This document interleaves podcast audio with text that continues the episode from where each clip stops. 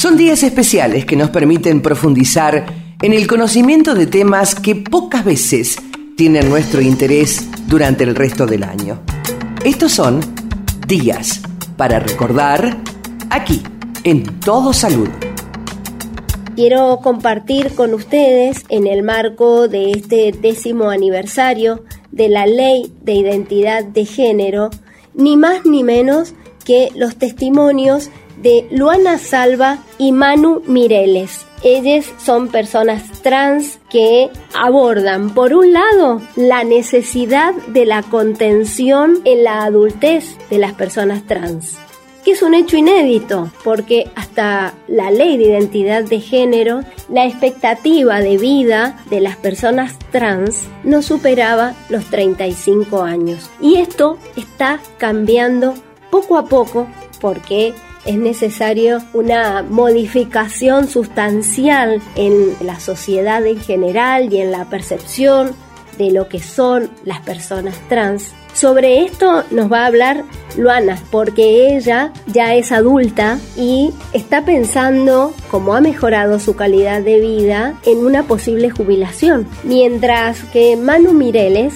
nos va a hablar sobre la importancia de la educación y la capacitación, en este caso para poder ocupar espacios laborales a partir de la ley de cupo trans. Esto a través de la escuela Mocha Celis. Estos dos audios pertenecen a un informe especial de la agencia Telam y me parece importante compartirlos con ustedes. La palabra travesti ya se asocia mucho con la, con la droga, con la prostitución, con las enfermedades eh, y nosotras no somos todo eso porque la sociedad todavía no nos termina de conocer. Ahí es donde entramos nosotras a, a pedir y a exigir nuestros derechos. Hablamos de nuestra calidad de vida porque nosotros no llegamos a vieja, llegamos hasta los 35 de años de edad y no sabemos lo que es una jubilación, no sabemos lo que es ser vieja. La mayoría de nosotras nos quedamos en el camino y nosotras por eso decimos somos sobrevivientes, queremos, queremos impulsar esta ley de reparar y reconocer que es una jubilación mínima que por lo menos este, alivia un poco las necesidades de nosotras, hasta por lo menos tener una vejez digna, ¿no? Si lo pensamos, hoy en día todavía solo el 1% de las personas trans llegan a los 60 años. Seguimos teniendo una esperanza de vida entre 35 y 40 años las personas travestis y trans.